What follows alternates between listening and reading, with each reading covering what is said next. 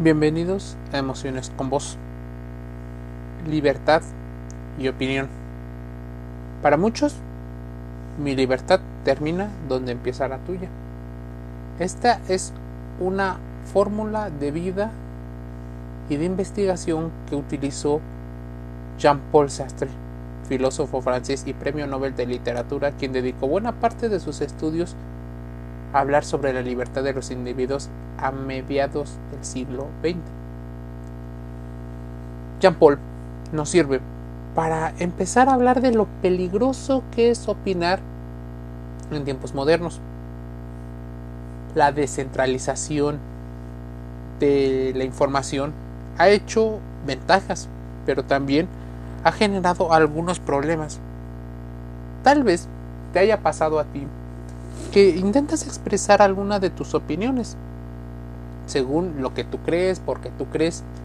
Buscar argumentos es complicado y el llevarse tiempo y recursos intentando argumentarlo también se vuelve algo no tan práctico.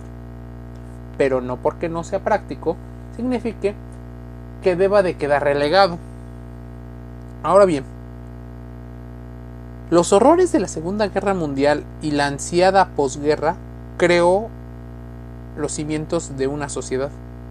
La sociedad de ese entonces intentaba dejar atrás la barbarie de la guerra y de algunas otras situaciones. No en vano, en ese mismo periodo nació la Declaración Universal de los Derechos Humanos, que en sus 30 artículos tuvo el firme propósito de impulsar la convivencia pacífica entre los seres humanos y la no repetición de enfrentamientos que dejaran al mundo sumido en la miseria y en la barbarie. Dentro de esto se incluyó el derecho al pensamiento, a la conciencia y todo lo referente a las libertades, sobre todo las políticas, que quedaron en el artículo 18, 19, 20 y 21.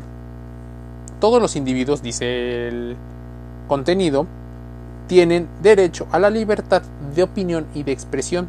Este derecho incluye el de no ser molestado a causa de sus opiniones, el de investigar y recibir informaciones y opiniones, y el de difundirlas sin limitación de fronteras por cualquier medio de expresión, según el documento publicado en 1948.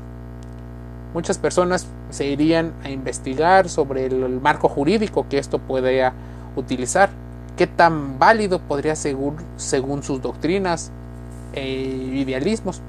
Y el idealismo y las buenas intenciones de esta declaración con efectos internacionales hoy vuelve a la temática del debate y a la discusión por la aparición de las nuevas tecnologías. La transformación de las relaciones humanas a partir de la expansión del Internet no podía ser de otra forma. Surgieron redes sociales como Twitter, Facebook, YouTube, Instagram, donde hay una tendencia de exceso de opiniones y juicios de valor. La cuestión ahora es cuál es el límite de la libertad de expresión. Los tiempos han cambiado y con ello llegaron situaciones que tal vez existían, pero hoy toman un curso diferente. Los insultos ya no son de la misma manera. Las amenazas, las bromas pesadas, las bromas blandas, las injurias, las calumnias, esto ha aumentado. Todo podría ser disfrazado de alguna otra manera, cambiándole la forma. Entonces estamos viendo valoraciones que podrían tener misoginia, discriminación, homofobia, xenofobia, situaciones racistas, de orientación sexual, de género, de procedencia, de clase social, de comportamientos económicos y en general todos estaríamos dentro de estas grandes clasificaciones de problemas. Podríamos hablar de que se está respetando esos artículos de la Declaración Universal. Deja que los demás den una opinión, pero jamás renuncies a la tuya. Una reflexión que hoy cobra más sentido que nunca, ya que en el último tiempo lamentablemente vemos cómo la opinión distinta, la opinión divergente, la opinión mayoritaria o minoritaria se ha transformado en una afrenta para quienes no comparten con tu opinión. Es más, tiendes a desvalorizar aquello que no está dentro de tu forma de pensar. Y no porque esté mejor o esté peor. Difícilmente ponemos argumentos. Difícilmente también mencionamos el tema de la empatía. Solo observando los medios de comunicación o participando en las dinámicas de las redes sociales vale para ser testigo de cómo existe un lenguaje violento y beligerante en torno a la opinión de una persona y su agenda o la agenda pública. Ya sea que puede existir en las leyes o no, el manejo del pensar diferente y el poder expresarlo con respeto y sin miedo en diversas plataformas para poder tener una vida con la posibilidad de opinar, nos lleva a una especie como de jerarquía y establecimiento de qué es lo correcto y qué no es lo correcto, quién debería velar por esta tendencia hacia la verdad. Entonces, ¿qué es una fake news, una mala información o qué es una deliberada opinión? Bueno, todo esto se vuelve muy conflictivo y no porque sea relativo o subjetivo significa que no existe. La libre expresión de las ideas y el debate serio y responsable han sido secuestrados por una especie de monopolios de la opinión Muchas veces una amplia jerarquía aparentemente ilustrada podría ser quien tenga el liderazgo, pero dentro de ese liderazgo también existen muchos opinólogos, personas que por el simple hecho de tener una posibilidad lo demuestran, lo opinan. No cabe duda que hoy estamos viviendo en una sociedad polarizada y donde dividen y vencen a la gran población. El comportamiento de masas, su psicología social, entra dentro de estas discusiones. Puede generar incluso estallidos sociales, el reclamo por los abusos, la pandemia, las graves situaciones económicas, todo ha profundizado un exceso de desconfianza de la ciudadanía y esa beligerancia en el lenguaje. Sin embargo, emerge una oportunidad única para pensar en qué estamos haciendo. Es probable que muchos de nuestros mensajes no sean vistos. Es muy probable que exista una infoxicación, demasiada información, cuando opinar se volvió una actividad de alto riesgo. La libertad de expresión es la madre de muchas libertades. La prerrogativa de decir lo que pienso sin sentir escalofríos porque probablemente afectó a alguien es un arma de dos filos. Muchas personas están dejando de opinar por el temor a ser criticadas. Y hay personas que sobrevalúan sus capacidades para opinar Escribir dejó de ser una actividad romántica del cual se escucha a las musas y se vierten letras en hojas blancas. Sabemos que la letra tiene un gran poder, pero no pensamos de dónde sale la sangre que se escribe.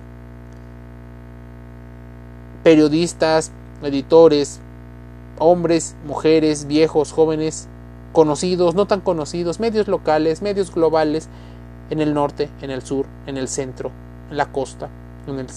Corremos el riesgo de caerle gordo o de malestarle a alguien por lo que decimos y lo que terminamos opinando.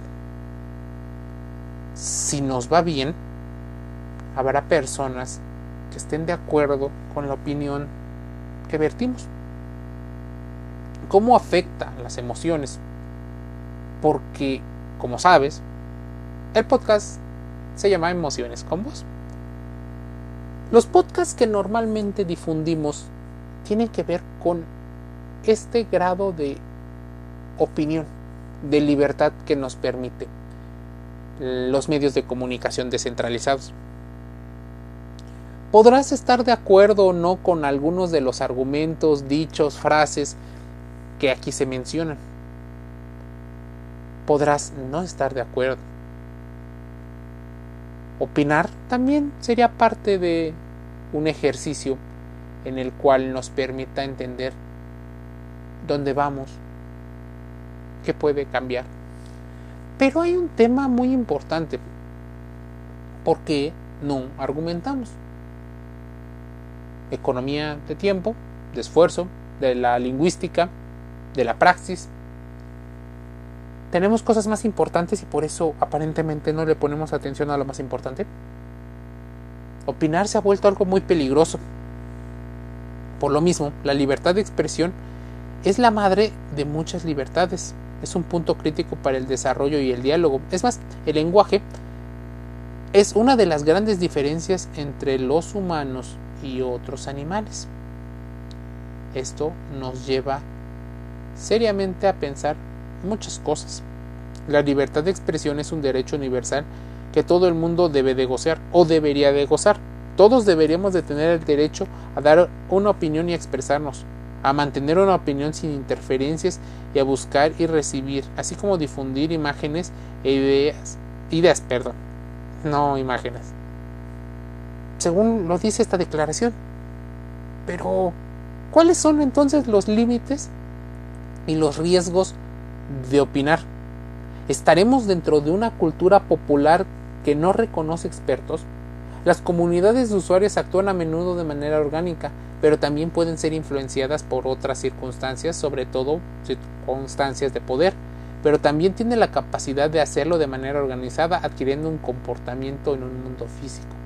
En la actualidad, la posible demagogia de quienes se autoproclaman como defensores de lo real o de lo auténtico, de lo justo, de lo mejor, de la democracia real, incluso de un posible patriotismo o cualquier otra reivindicación, nos puede llevar a serios problemas en el pensamiento y en las emociones, claro está, porque seguramente alguna opinión de alguien te puede generar ira, malestar, otros te pueden recordar y tocar ciertos botones emocionales o ciertas situaciones que activen o disparen una respuesta emocional diferente a la que tú pensabas. Es legítimo lanzar mensajes polémicos que se aprovechen de la popularidad de la temática para simplemente mantener cierta popularidad que obstaculice. Puede ser. También deberíamos de permitir este tipo de situaciones. La polémica es muy grande, ¿verdad? Cómo se comportan los líderes y los políticos. No todas las opiniones son iguales. No todos los líderes de cualquier institución tienen bien valorados en función de sus palabras, actos y legados. Tal vez algunos no tienen lecturas en la cabeza para entender todo el contexto. Pero esto ocurre constantemente. Es un peligro para muchos. Opinar se ha vuelto una situación que involucra los marcos jurídicos, la libertad de expresión, las formas en las que nos regimos constantemente. Esto nos lleva a pensar cómo puede expresarse alguien sin herir susceptibilidades, sin herir la identidad que alguien tiene. Tal vez todos debamos ser blandos, ¿no verdad? Para muchos, blando no es la opinión, no debe de ser. Es difícil opinar. Si lo haces, hazlo con la responsabilidad e intenta argumentarlo.